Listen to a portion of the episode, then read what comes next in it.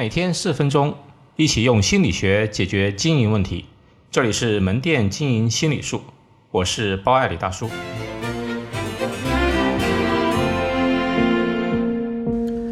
纯素简的经营模式，我看到一家纯素简，只剪发，不洗不烫不染，只单剪，引发了我的兴趣。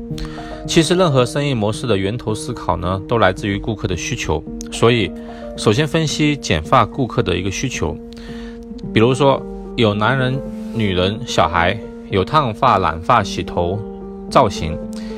另外，还有一些家庭主妇呢，去理发店聊天，有些是去搞造型，有些呢可能就纯粹像我这样，只是下楼理个发，回家洗头，而且不需要什么总监级别，能把我的头发理整齐就可以了。所以需求呢有很多，大部分的理发店的业务呢是满足以上所有的需求。另外，满足需求对应的呢是投入成本，比如像店面、人工、时间、设备。满足越多需求，对应的投入也就越大，投入越大，成本就越高，容易资金失控，生意好最后不一定赚钱。而且大部分理发店呢都是全能型业务，所以大家竞争也很激烈。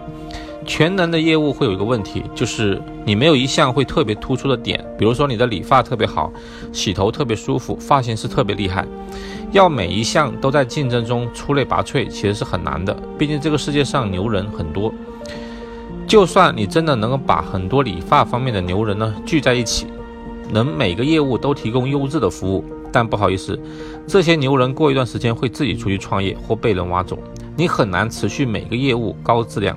最后，只能陷入无限的价格战。既然满足全能需求投入成本太大，那能否只满足一类需求呢？从而集中成本呢？这其实就是纯素简的经营模式的本质，也就是聚焦某一类需求，然后在成本上可控。因为我只需要理发器材就可以了，我不用考虑买洗头的、电发的设备。也不用招洗头人员，我可以把钱用来请最好的理发师，突出单点最好。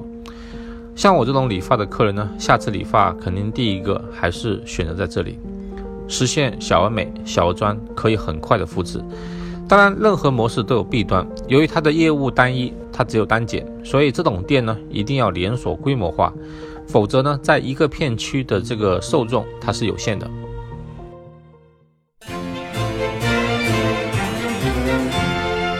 好，今天就到这里。欢迎大家关注“门店经营心理术”同名微信公众号，那里有文字版。谢谢。